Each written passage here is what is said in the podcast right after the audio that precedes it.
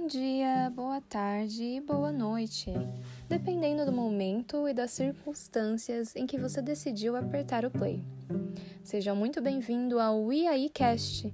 Eu sou a professora Jéssica e saiba que por aqui o nosso IAI tem sim um H de História. Como você já presumiu, é, nós vamos abordar aqui conteúdos relacionados à história de uma forma muito, muito, muito interessante. Sendo assim, eu convido você neste momento, enquanto vai tocando aqui um sonzinho para você, para que você se organize, pegue seu caderno, seu estojo, seu bloquinho de anotação e se prepare, porque nós vamos aprender muito por aqui.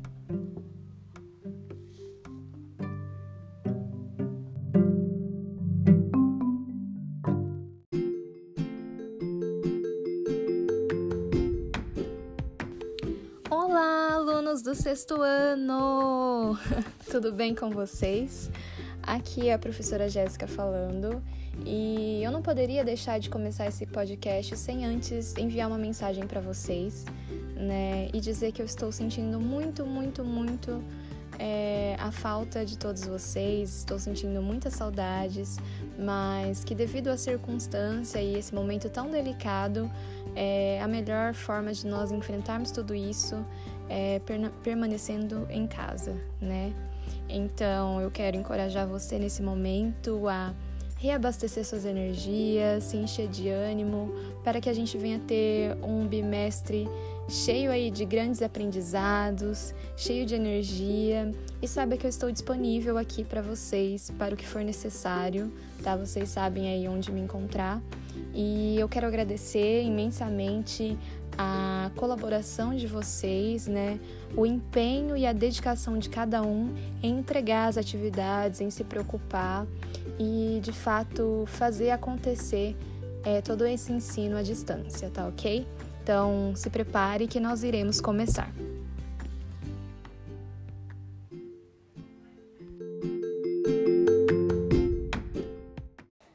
Estando todos apostos, vamos lá! o tema do nosso podcast de hoje é a origem, o surgimento da humanidade na Terra e como se deu todo o processo de sedentarização do ser humano, que possibilitou a fixação em diversas partes do território e do globo terrestre, e também o surgimento e o desenvolvimento de diversos povos, de diversas etnias, com diversos saberes e conhecimentos que nos possibilitaram estudar hoje as diversas formas, linguagens e registros que esses povos desenvolveram e deixaram para que hoje a gente pudesse estudar um pouquinho. A gente vai começar recapitulando alguns conteúdos lá do primeiro bimestre que infelizmente não conseguimos discutir presencialmente, mas que foram abordados nas aulas do Centro de Mídia e que são muito importantes a gente recapitular esses conteúdos aqui para a gente conseguir dar um segmento e uma ótima sequência para o aprendizado da nossa disciplina nesse segundo bimestre. Partindo desse ponto, né, e agora já sabendo o tema que nós iremos discutir, eu quero propor um exercício inicialmente para você aí que está ouvindo o nosso podcast agora. Imagine na sua mente, feche os olhos e imagine como era a Terra antes do ser humano. Será que você consegue imaginar? Como será que era a Terra? Resposta totalmente absoluta para isso, a gente ainda não tem, mas a gente tem muitos estudos e muitos historiadores e cientistas que se debruçam nessa questão e nos trazem muitas informações que nos permitem imaginar, cada um à sua maneira, de que forma era a Terra antes do surgimento do, do ser humano. O que nós podemos saber e o que nós já sabemos é que a Terra ela data de absoluta de mais ou menos aproximadamente 4,6 bilhões de anos, ou seja, a Terra ela tem ela não tem mil anos, ela não tem milhões, ela tem 4,6 bilhões de anos. Isso é muito, muito, muito tempo, galerinha. E muita coisa aconteceu. O que eu posso dizer para você num primeiro momento é que nós temos algumas divergências entre historiadores e também cientistas, né, que nos apontam como é que foi o surgimento da humanidade, o surgimento né, e a formação terrestre. Nós temos diversas correntes que discutem isso, cada um à sua maneira, e eu vou apresentar para vocês aqui duas principais, tá ok? Nenhuma delas está absolutamente correta e nem absolutamente incorreta, mas basta aí de uma questão do que você acredita ou não. Desta forma, ainda não existe uma explicação definitiva sobre a origem do universo. No entanto, existem teorias científicas já comprovadas em muitos aspectos, mas repare bem, em muitos aspectos, não em todos, e que atualmente a teoria mais aceita pelos cientistas é a teoria da grande explosão, ou a teoria do Big Bang, como você com certeza já deve ter ouvido falar. De acordo com ela, há cerca de 14 bilhões de anos, toda a matéria do universo estava concentrada em um único ponto e acabou colidindo, dando origem então a uma gigantesca explosão. O universo, a partir daí, começou a se expandir, dando origem ao tempo, ao espaço e, inclusive, às galáxias, tá? Essa é a primeira é, teoria sobre a origem do universo. Mas há também aqueles que acreditam que o universo foi feito é, devido a uma intervenção divina ou a, ou a criação de algum Deus. Existem hoje, inclusive, muitos cientistas que acreditam na intervenção divina e buscam correlacionar esses dados científicos a textos é, teológicos embasados aí por diversas crenças. Para que venhamos concluir esse raciocínio, então, eu volto a afirmar para você que não existe de fato uma explicação definitiva sobre a origem do universo. Há a teoria da origem criacionista, em que diz que por intervenção divina o universo foi criado, e também existe essa teoria científica é, embasada aí no Big Bang. E também hoje, atualmente, nós temos uma teoria é, criacionista que se utiliza de recursos científicos para comprovação de toda essa teoria de intervenção divina. Ou seja, existem hoje cientistas que buscam correlacionar acontecimentos bíblicos com os acontecimentos científicos. E, obviamente, que tudo isso acaba aí dando a origem, né, ou confirmando que a origem do mundo seria, seria sim partido de um ponto divino, tá ok? Para a gente avançar um pouquinho, agora nós vamos começar a abordar outro aspecto desse tema. Nós vamos começar a abordar como que foi então o surgimento do homem, em que continente ele surgiu, a partir de como ele, se evolui, ele evoluiu e quais são os, os diferentes períodos que nós podemos traçar aí e classificar como sendo períodos da origem do ser humano ou da antiga pré-história.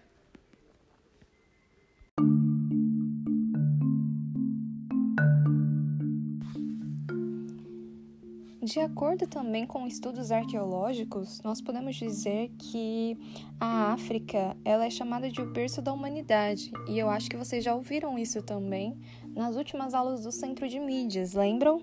E por que ela é chamada de, de o berço da humanidade? Basicamente porque as primeiras características típicas do ser humano em que se tem registro é, arqueologicamente cientificamente datam aí do continente africano, tá? Depois tem a, a, localização de grandes fósseis e tudo mais, como o da Luzia. Também temos né, é, grandes é, referências e arquivos arqueológicos, né, e tanto e é, fontes históricas brasileiras que vão provar isso também. Eu convido vocês também a, a pesquisar um pouco sobre isso, sobre a pré-história brasileira.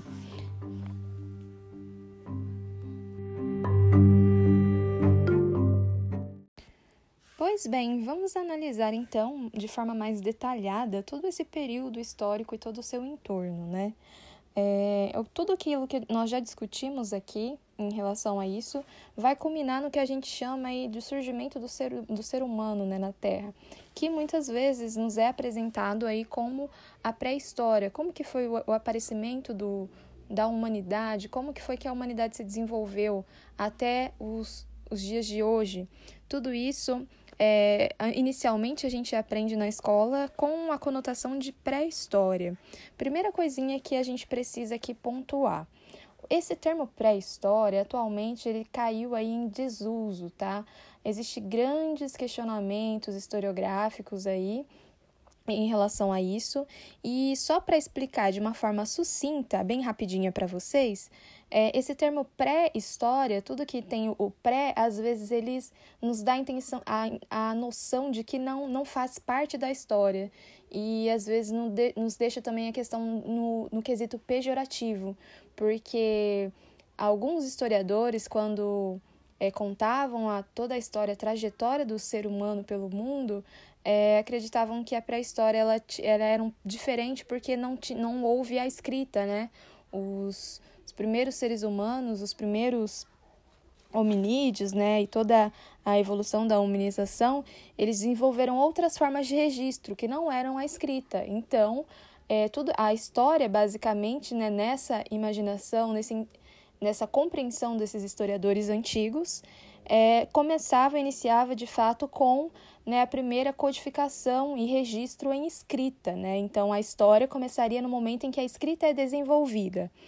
Atualmente, nós entendemos e interpretamos que tudo é a história, independente de, das formas de registros das diversas sociedades antigas e modernas, então atuais. Então tudo que tudo que envolve toda forma de registro é aí contabilizada como história. Então é, as pinturas rupestres que tinham lá na caverna, a gente também considera aquilo como uma forma de registro e também é história.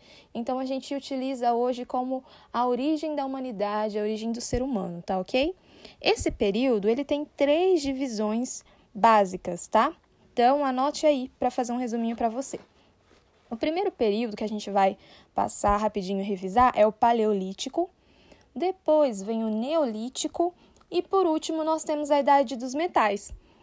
Terminando a idade dos metais, né, no caso, a gente termina aquele, a, o que a gente chama de pré-história, mas pré-história entre aspas. Lembra que esse termo não existe mais. Termina aí a origem da humanidade. Após a idade dos metais, agora o ser humano vai aprender aí outras, desenvolver outras características e vai se fixar e vão nascer aí as sociedades e as civilizações antigas, muito importantes também da gente ser estudada. Mas vamos voltar a fazer a coisa como deve ser feita.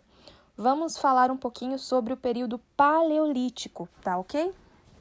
Paleolítico.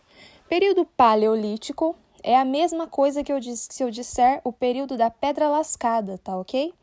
Ele teve início aí basicamente há 12 mil anos atrás e é, compreende a evolução aí do ser humano e tem grandes registros também na África, tá?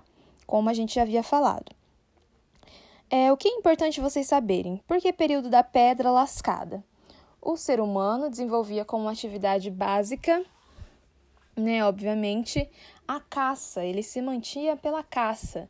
E aí o que acontecia? Eles, os seres humanos viviam em grupos, geralmente em, em tinham dormiam em cavernas, e eles ficavam em um determinado lugar até extraírem e de fato consumirem todo o recurso animal ali presente, ou seja, até eles se alimentassem quando já não tinha mais alimento, quando já não tinha mais o que caçar, eles eram obrigados aí a ir para outros lugares e ficavam mudando de território conforme os recursos das regiões ficavam escassos.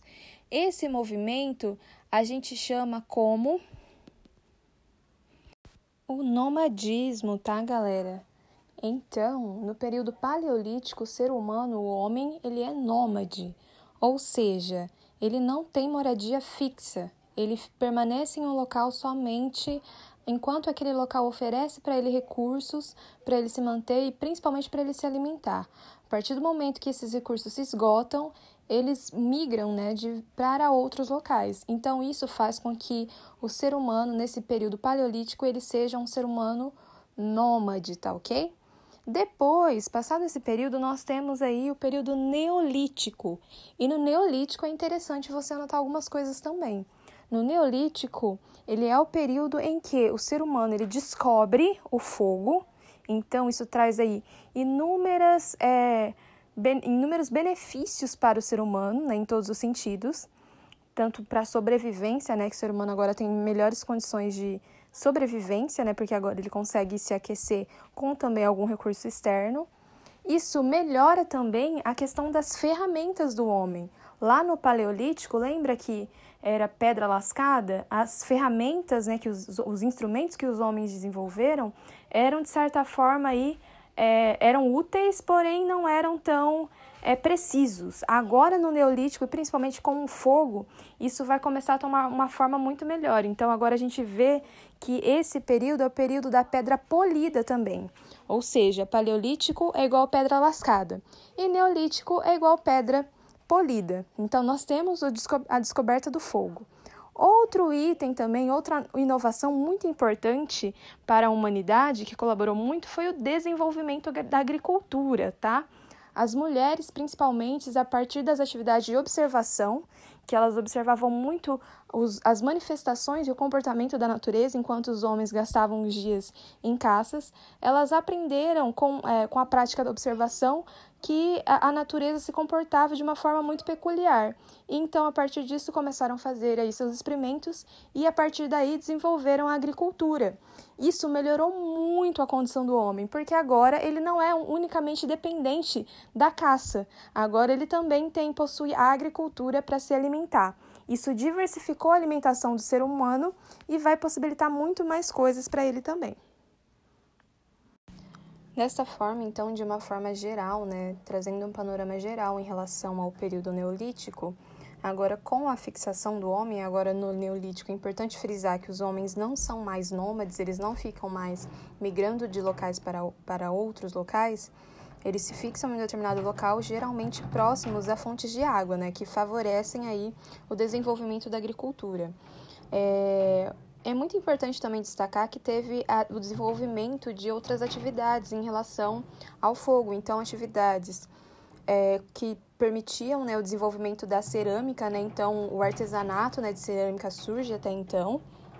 A questão também do, do, do tecer, né, com a criação dos animais, agora, né, vai ter também uma espécie de pastoreio, né, de é, separação para a criação de, de animais. Isso vai permitir também que haja, né, atividade aí de tecelagem e também, é, como eu citei aqui em relação à idade dos metais, que é um finalzinho lá do Neolítico, são manuseados aí, né, começam a se aprimorar os primeiros instrumentos de metal, tá? Então, temos aí principalmente o cobre e grandes atividades metalúrgicas nesse sentido, tá ok? Agora, pessoal, é, também só quero fechar é, com chave de ouro esse pedaço aqui importante, que lembra que a forma de registro desses povos sempre eram as pinturas rupestres, tá? Que inicialmente eram nas cavernas, né? E depois ficavam aí nesses instrumentos registrados através dessas ferramentas feitas de metal é, eram sempre relatados ali, né, desenhados, é, cenas cotidianas deles. Então, cenas geralmente de muitos animais, de caça ou de pessoas reunidas, todos, é, todos remetendo aí a registros de fato de momentos cotidianos do homem neste período. Agora, para você conseguir é, responder e analisar né, o que se pede na atividade, nós iremos falar um pouco sobre os povos do Oriente Médio, ou né, os chamados povos do Oriente Próximo. Também existe essa nomenclatura. Os dois se referem aí ao mesmo termo, né, ao mesmo local. E nós iremos estudar algumas sociedades antigas, né, que trouxeram aí grandes benefícios e grandes contribuições para a humanidade num, num todo. Então, nós iremos estudar é, por exemplo, os fenícios, os hebreus, vamos falar um pouquinho sobre os sumérios, os egípcios, e eu vou dar um breve resuminho sobre todos eles, tá? É, esses povos do Oriente Próximo, eles se desenvolveram principalmente ali na região que a gente conhece como Mesopotâmia, tá? A Mesopotâmia, é, ela chama, tem esse nome porque na, o significado da palavra é terra entre rios e ela ficava entre rios Tigre e Eufrates. E vamos lembrar, era muito importante para o homem, de certa forma, né? Ele se estabelecer em locais que tivesse, que eram irrigados ali por rios, né? Por conta da agricultura, era mais fácil para fixação. Então era um local ali no Oriente Próximo extremamente disputado por diversos povos, tá? Ou seja, essa região era uma região extremamente disputada e nós tínhamos ali a fixação de diversos povos, né? Diversos povos tentavam ali se estabelecer neste território que era abundante, né? E extremamente fértil para a antiguidade, que era algo muito necessário, até porque o ser humano não tinha sistemas de irrigações como nós conhecemos hoje, ok? Uh, como vocês sabem, uma diversidade de povos, né, eu já falei aqui, habitaram esse local. E eu vou falar um pouquinho agora, inicialmente, sobre os sumérios, tá? Os sumérios, eles habitaram aí, né, a região da Mesopotâmia do ano 3500 a.C. até 2340 a.C. É muito tempo, não é mesmo? Mas enfim, quem são os sumérios? Os sumérios, eles fundaram as primeiras cidades, ou seja, as cidades, a, a, formação das cidades, as primeiras cidades que surgiram foram aí originadas, foram criação dos sumérios, tá? E por volta de mais ou menos 3.500 já eles já começavam a se organizar dessa forma, tá? Eles foram os inventores também, inclusive, de um tipo de escrita, então agora nós estamos falando já de uma história registrada em escrita. Eles vão desenvolver alguns alfabetos e eles vão é, desenvolver inclusive a escrita cuneiforme, tá? Que mais tarde aí ela vai ser essa escrita cuneiforme, ela vai ser adotada pelos outros povos mesopotâmicos que habitavam também ali a mesma região. Agora eu vou falar um pouquinho para vocês sobre os babilônicos. Isso mesmo, tá? Os babilônicos, eles também habitaram a, essas regiões da Mesopotâmia, tá? E eles tiveram um domínio predominante nesses territórios, principalmente de 2000 a.C. até 1550 a.C., ou seja, também muito tempo. É, principalmente ali esse, nesses territórios os babilônicos, sob o comando aí do rei Hammurabi, eles invadiram e dominaram toda a região mesopotâmica, e eles constituíram um grande estado unificado e fundaram o primeiro império babilônico, tá? Então, a noção de império é trazida aí pelos babilônicos. Além disso, eles também criaram as primeiras leis escritas da história, que são conhecidas como, é, como a gente vai estudar, que são o Código de Hammurabi, onde lá estabelece diversas normas e regras de conduta que eram leis estabelecidas na época. Dentro dessas leis, nós temos diversos aí, diversas coisas que nós podemos citar. Mais um exemplo, a noção, aquela famosa frase olho por olho, dente por dente, é uma lei né, que estava prescrita no Código de Hammurabi.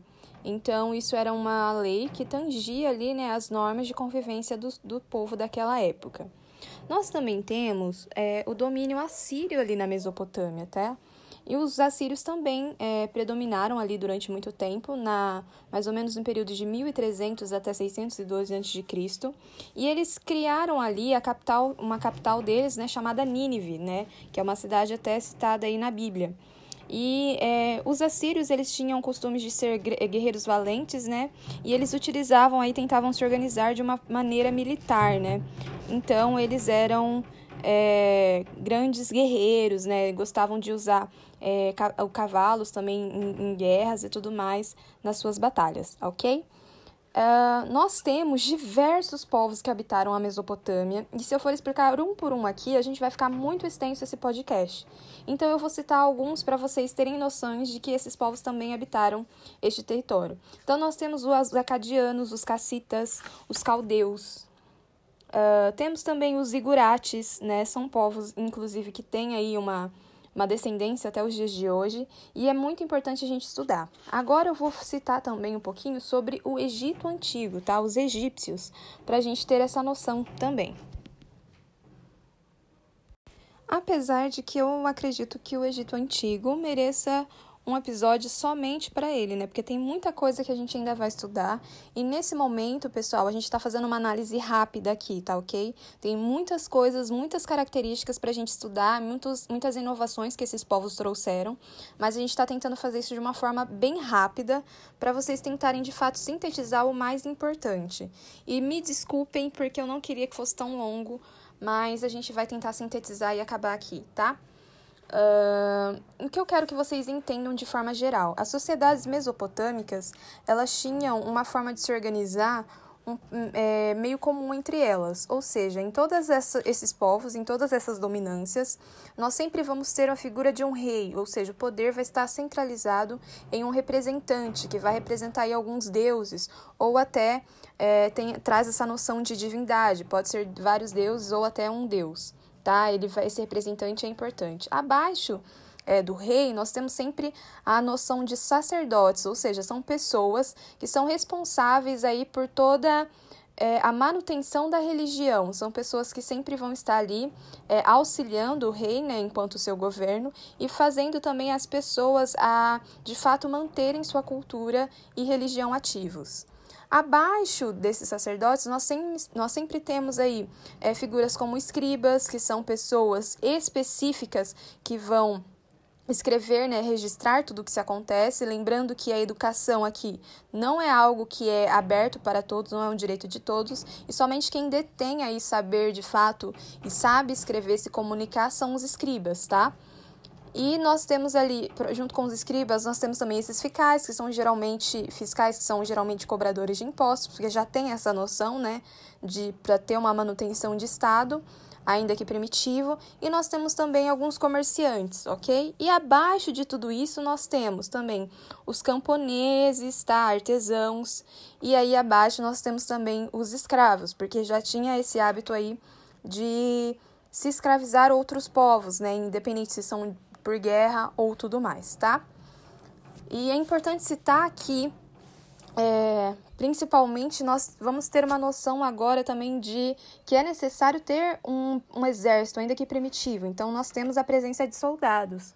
E esses soldados, eles ficam ali abaixo dos sacerdotes, eu esqueci de citar, tá? Então, são reis, o, depois tem os sacerdotes, né? E o, os sacerdotes, que são os nobres, e os chefes militares, né? Esses soldados. E abaixo deles nós temos os fiscais, escribas e comerciantes. E abaixo nós temos os camponeses, artesãos e também os escra as pessoas escravizadas.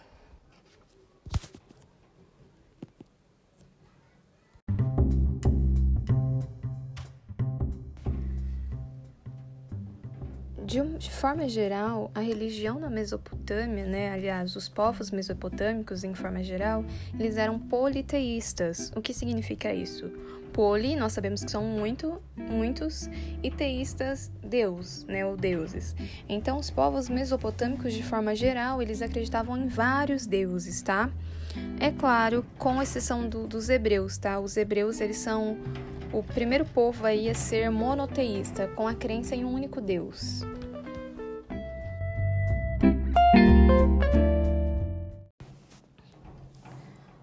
Bora falar agora um pouquinho dos egípcios, né? Nós iremos falar dos egípcios de forma breve, porque nós iremos abordar isso mais detalhadamente um pouquinho mais para frente. Mas de forma geral, a civilização egípcia, né, ela se desenvolveu ali em uma região desértica da África, né, bem próximo ali ao Rio Nilo.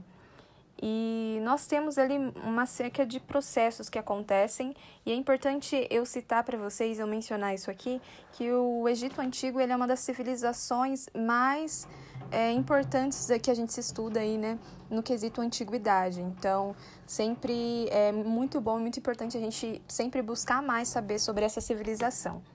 É, o Egito, né, vocês já ouviram falar que ele tem aquela existe aquela famosa frase do Heródoto, né, é um grego que foi visitar o, o Egito no século V, que ele disse que o Egito era uma dádiva do Nilo. E a gente precisa entender isso.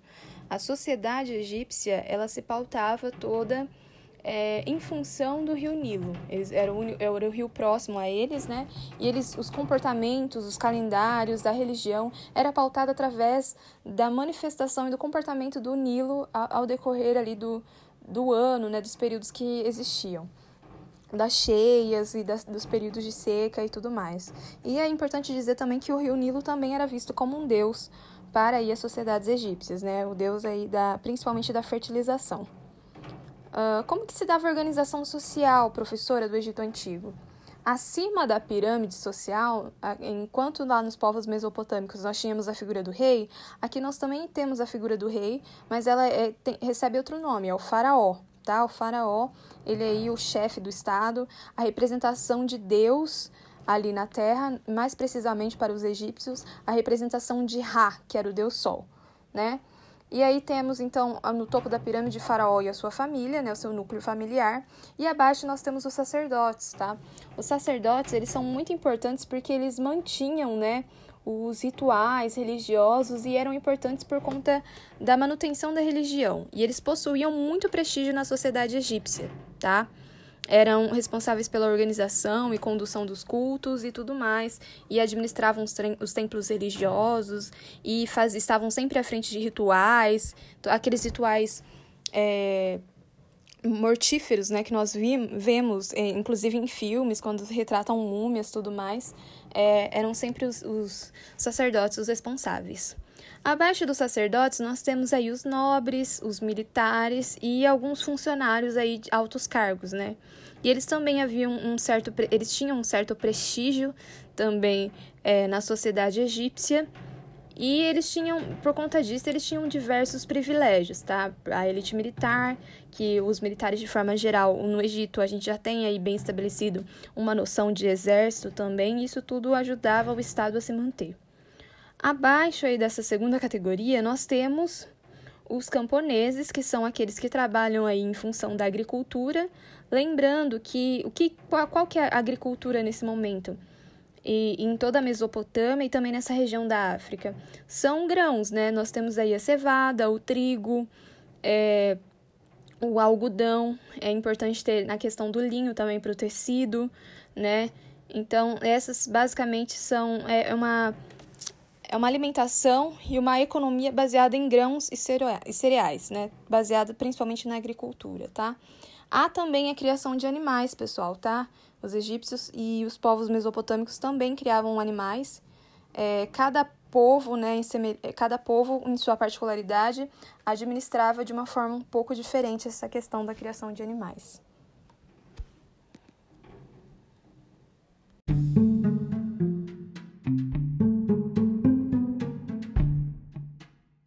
Os egípcios eles desenvolveram muitas inovações e contribuições que é, servem aí de exemplo né, e contribuição para a humanidade ao longo da história.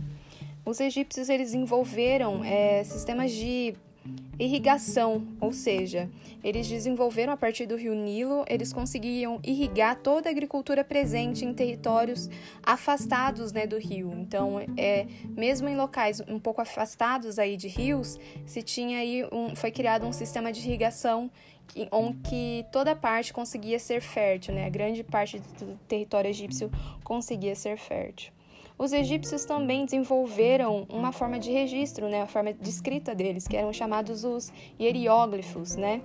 Esses hieróglifos, eles foram decodificados, né, é, em expedições inglesas, aí não tem muito tempo, e é, historicamente falando, e essas, é, essas escritas, essas formas de registros dos egípcios eram sempre bidimensionais, né? E cada, é, cada símbolo significa um fonema, né? Uma, uma sílaba, no caso. E tem aí toda a representação religiosa e tudo mais, e somente os escribas também que conseguiam é, que conseguiam de fato escrever e fazer essa manutenção da escrita e dos registros, tá? Então os escribas também são parte aí da sociedade egípcia, tá? Eles ficam ali é, logo abaixo ali dos chefes militares nessa relação. Os egípcios, eles também criam na vida após a morte. Eles eram politeístas, né? acreditavam em vários deuses. E uma curiosidade dos egípcios é que os deuses deles eram antroposomórficos. Então, como vou repetir de novo porque é uma palavrinha bem estranha de se pronunciar. Os deuses egípcios eram antroposomórficos. O que, que significa isso, professora? Os deuses egípcios eles tinham metade de ser humano e metade de algum animal. Então tem muitas curiosidades em relação a isso, tem principalmente curiosidades em, em, rituais religiosos, na questão de mumificação e tudo mais. Eu estive presente esse ano numa exposição do Egito Antigo lá em São Paulo, na cidade de São Paulo, né, no caso, a capital do nosso estado. E onde tem muitas curiosidades, muitas coisas para a gente se discutir sobre o Egito Antigo, sobre os processos de mumificação, sobre os artigos, né, os grandes artefatos descobertos lá, as, as, os mais antigos. E seria muito legal eu compartilhar com tu, tudo isso com você numa aula, no, com vocês numa aula bem específica sobre isso. Agora a gente vai ter que passar para um outro tema para eu conseguir dar conta de tudo. Então vamos lá. Revisando então aqui, galerinha, a gente já falou sobre diversos povos, mas quanto às nossas atividades, nós já falamos dos sumérios que desenvolveram aí as primeiras cidades, as primeiras formas de organização né, em território, mais parecidas com as cidades, né, mais semelhantes nesse caso, nesse contexto. Nós falamos também sobre os babilônicos, né, que além da noção de império, né, na questão de estruturação, inclusive aí de, de soldados, nessa questão militar, eles também trouxeram muita contribuição com a questão de leis, né? Eles desenvolveram aí um, um primórdio, né, um, um primórdio de lei chamados Códigos de Hammurabi, que aí é, é muito importante e nos traz, é, além de noções das regras de convivência que eles tinham naquela época, também inspiram leis atuais que persistem até hoje. Nós vamos analisar isso. Agora nós vamos falar das sociedades americanas, das sociedades antigas americanas. Então nós vamos falar um pouquinho sobre os maias, os incas e os astecas e vamos falar um pouco também sobre a diversificação de sociedades indígenas brasileiras que de certa forma também nos trazem e, e carregam em si uma série de heranças que nos permeia até hoje. Falando um pouco agora então sobre essas sociedades pré-colombianas, né? Essas sociedades é, americanas, né? Pré-colombianas. Por que esse nome pré-colombianas inicialmente? Bom, pré-colombianas nos dá a noção de ser antes, né, da chegada de Colombo e a chegada principalmente dos europeus até as Américas, porque infelizmente é, essas civilizações, né, tanto os incas e os astecas, foram dizimadas aí pelas populações europeias quando essas chegaram aqui e se estabeleceram no continente americano. Bom, dessas três, como eu já dei essa pista, dessas três sociedades, os maias, os incas e os astecas, os mais antigos são os maias, então nós vamos começar falando sobre eles, tá? E de forma geral, tanto os maias, os incas e os astecas, eles habitavam numa região aqui no continente americano chamada de Mesoamérica, que é uma região aqui da América Central, que hoje ali com, compreende uma região do México e também parte ali do Peru, tá ok? Bom, quem são os maias afinal? O Maia, como eu já falei, é a sociedade pré-colombiana mais antiga, né, que se tem é, registro, né, e foi um, foram um grande império desde, até, desde o século III até aproximadamente ali o século IX depois de Cristo, tá ok?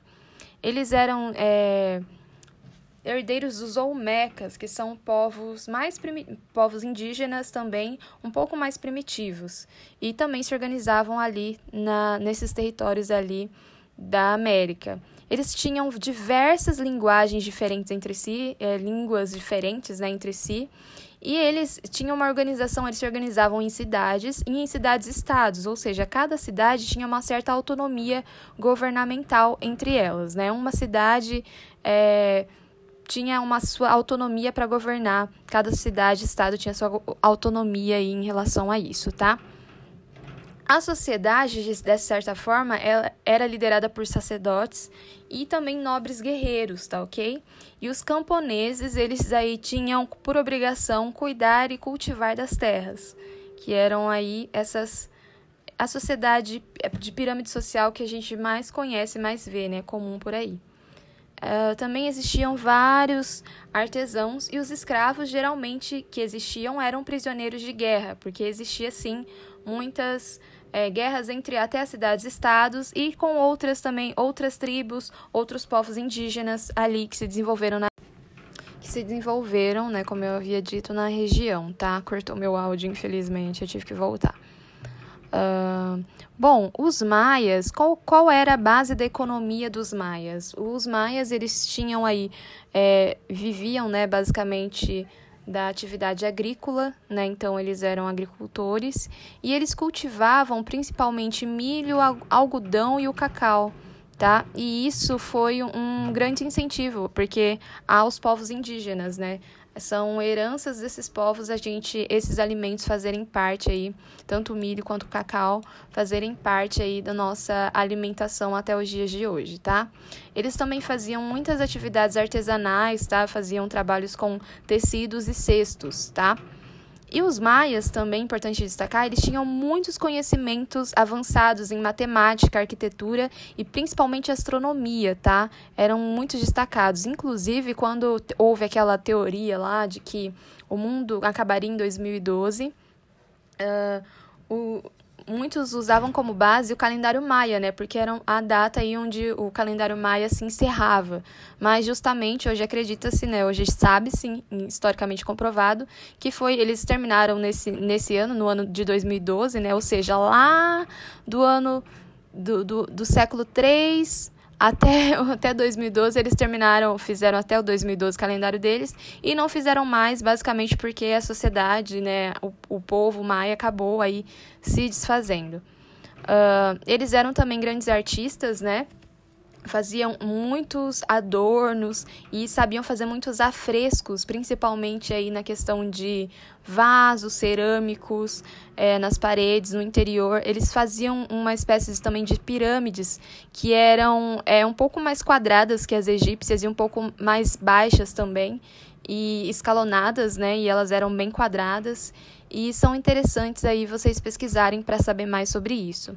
Os maias também eles eram politeístas, ou seja, eles acreditavam em vários deuses e os deuses eram sempre ligados a fenômenos naturais, as chuvas, as secas, o sol, sempre fenômenos naturais, tá?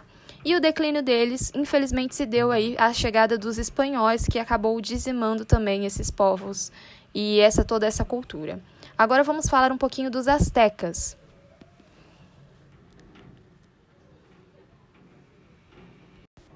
Vamos lá, galerinha, aguenta aí que tá falta poucos minutinhos, tá? Os astecas, eles também aí são, compreende, né, uma outra sociedade pré-colombiana, e eles formaram aí um poderoso império, tá? Os astecas eram um grande império é, dessas sociedades pré-colombianas, indígenas, né?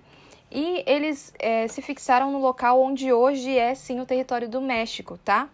E eles se organizavam em confederações, tá? Que eram também grandes cidades ali, quase cidades-estados, mas tinham essa outra, essa outra compreensão de nomenclatura. O povo asteca era conhecido aí como povo guerreiro, então eles eram povos assim de batalhas, né? E eles tinham uma grande organização militar, ou seja, eles tinham muitos soldados e tinham é, muitos muitas cidades, eles conquistavam muitos territórios. Então, eles tinham aproximadamente umas 500 cidades e compreende aí na população de 15 milhões de habitantes. Ou seja, uma sociedade extremamente grande, muita coisa para se aprender com os astecas também, tá?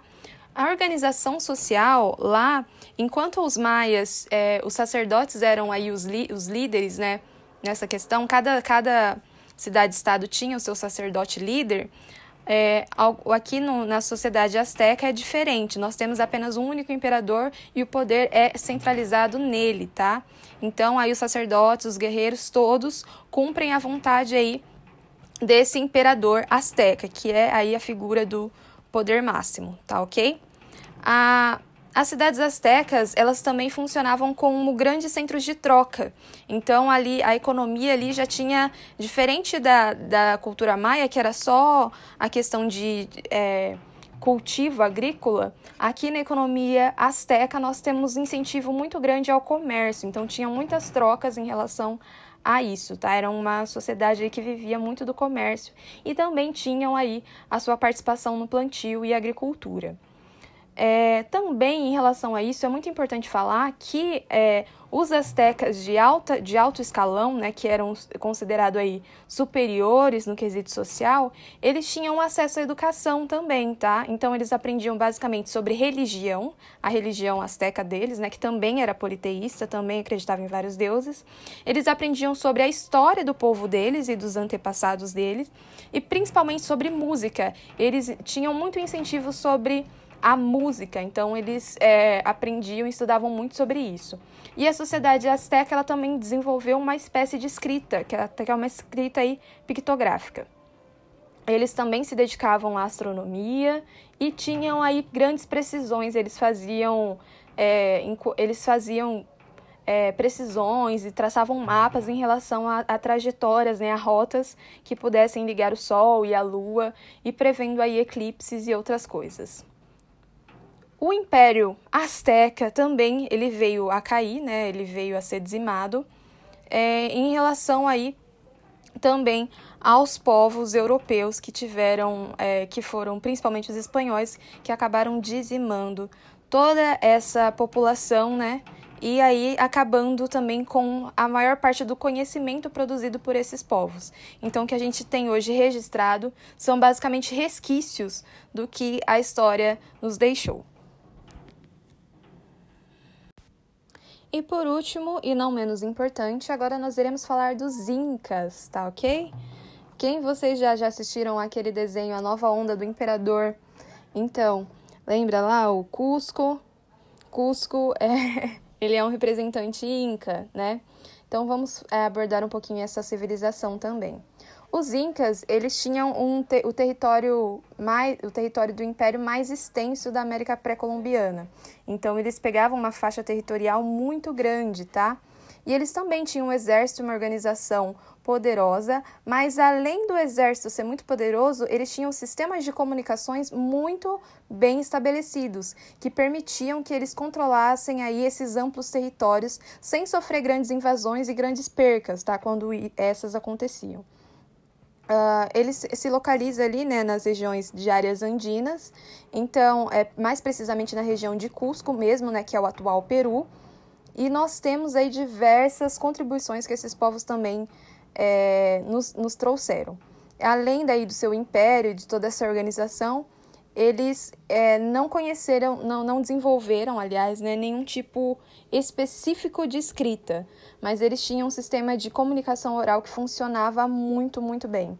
Eles desenvolveram muitas cidades, muitos sistemas também de irrigações na questão de plantio. Eles, por mais que eles tinham um território extenso, eles não tinham é, muitos territórios férteis e eles desenvolveram sistemas de irrigação para que possibilitasse aí suas atividades agrícolas. As sociedades também se organizavam por meio de laços de parentescos, então existia aí é, o chefe supremo, e aí é, todos a, toda, toda a pirâmide abaixo dele era ele que decidia quem era né, o seu sacerdote, ele escolhia e geralmente escolhia grupos ligados aí à sua família. Então nós tínhamos um líder, depois nós tínhamos os sacerdotes né, e os nobres, os militares, alguns, é, alguns súditos que tinham também prestígios políticos, tá? E aí abaixo né, de tudo nós tínhamos os, os não nobres, né, que eram servos, né, que trabalhavam em em, na agricultura e também tinham os escravos, que são essas pessoas escravizadas são sempre adquiridas aí no processo de é, guerras, né? Prisioneiros de guerra. Ah, quanto à economia, os incas eles plantavam, sobreviviam da plantação de milho e batata, tá? E aí eles tinham, a partir do momento que eles criaram todo o sistema de irrigação, é, eles conseguiram ampliar aí todo esse aparato agricultor que eles tinham.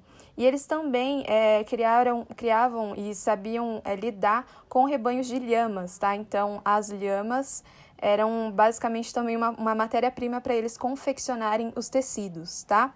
E também eles utilizavam a mesma, né, a lhama, como aí o gado para transporte.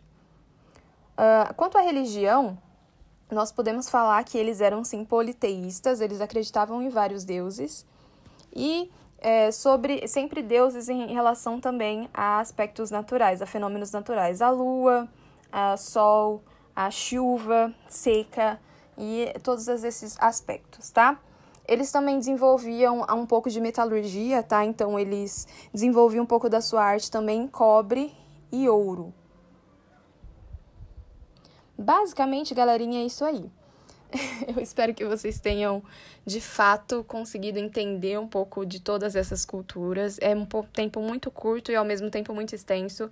Eu prometo que eu não vou fazer mais nada tão comprido assim, é porque realmente foi a gente pegou desde o início do bimestre para revisar algumas coisas que eram necessárias, tá?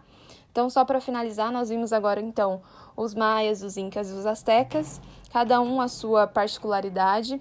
Todos contribuíram aí para que é, para que a humanidade se desenvolvesse, né, contribuíram de seja na forma de alimentação, na forma de contato com o novo saber e tudo mais, nos trouxeram diversas, diversas é, contribuições verdadeiramente, tá? Uh, em, em, relação aos índios brasileiros, eles também é, são povos indígenas, né? Os, os mais, os incas e os astecas. Os índios brasileiros, eles também têm uma grande diversificação de povos e de culturas e de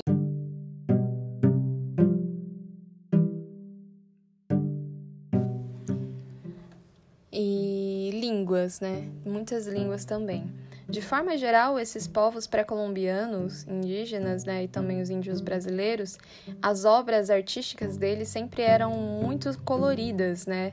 Então sempre eram muito coloridas, é, tinham aí seus símbolos, principalmente aqueles que desenvolveram línguas pictografadas ou não, ou apenas por símbolos, eram sempre muito ricas em cor, né, bem coloridas. É, pessoal, então de forma geral, se a gente for fazer um paralelo com a, as culturas indígenas, a diversificação de culturas indígenas brasileiras hoje, nós encontramos uma grande colaboração aí é, dos indígenas brasileiros na nossa alimentação, na nossa forma de nos relacionarmos com a natureza. Eles nos trouxeram aí grandes conhecimentos medicinais, conhecimentos acerca da natureza, conhecimentos acerca das estações do ano, né, que nos favorece aí grandes técnicas de agricultura, técnicas de pescaria são, é, são foram aprimoradas né, com o passar do tempo, mas nós temos aí muito em função e dar crédito aos indígenas, que, né, que acabam inserindo isso na sociedade brasileira e nos ensinam aí a de fato isso é um, acaba sendo costumes e hábitos que às vezes nós nos damos conta, mas de fato são grandes contribuições aí para nosso para nossa formação. Eu gostaria de agradecer você que permaneceu aqui até o fim. É, te convido agora a fazer atividade, a respirar fundo e fazer. Vai estar muito bem explicadinho. Eu tenho certeza que você vai dar conta. Desejo para você uma ótima semana, bons estudos e até semana que vem.